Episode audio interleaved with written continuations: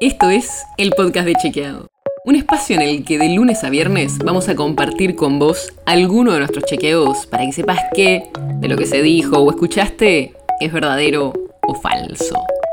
También te vamos a presentar las verificaciones que hacemos de las desinformaciones que andan circulando por ahí y vamos a traerte datos y contexto para entender mejor las noticias. Soy Olivia Sor.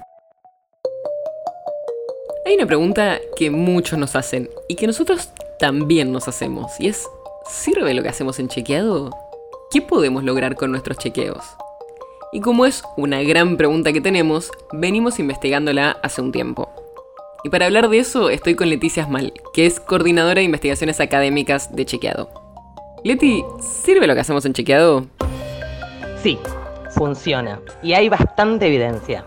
Pero, para, antes de entusiasmarme respondiendo, voy a dividirte un poco la pregunta, porque lo que hacemos en organizaciones como Chequeado son más cosas que la verificación de hechos o informaciones. Perfecto, entonces centrémonos en los chequeos en sí. ¿Sí sirven? Si nos enfocamos específicamente en los chequeos, sí, funcionan para corregir creencias erróneas. O sea, veo una información, me la creo, pero después veo que una organización de fact-checking verifica que es falsa.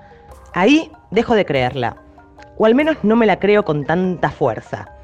Es decir, el chequeo corrige lo que yo creo sobre ese hecho puntual. Y de eso hay muchísima evidencia.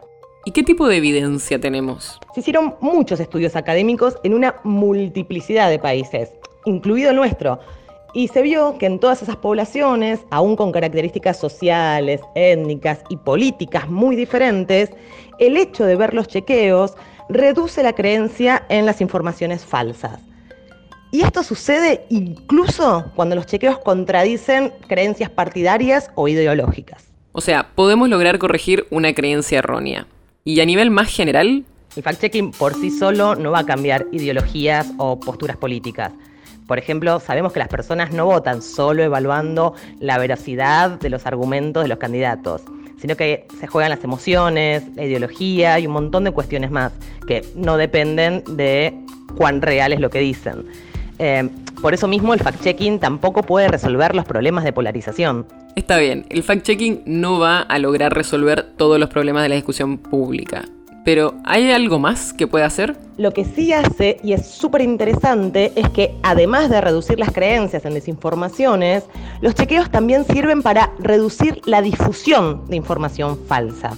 Por ejemplo, en un estudio realizado por Ernesto Calvo y Natalia Aruguete durante la campaña de las elecciones presidenciales argentinas en 2019, analizaron cómo se difundía por Twitter una desinformación puntual.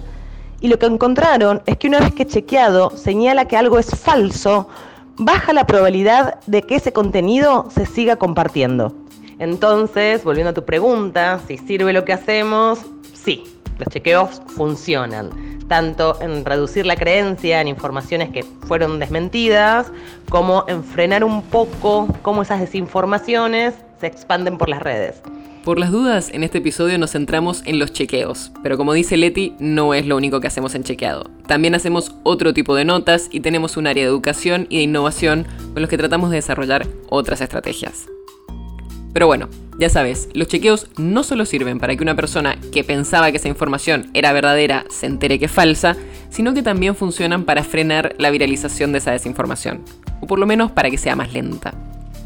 Por eso, la próxima vez que veas circulando una desinformación, ayúdanos vos también compartiendo el chequeo con la información correcta.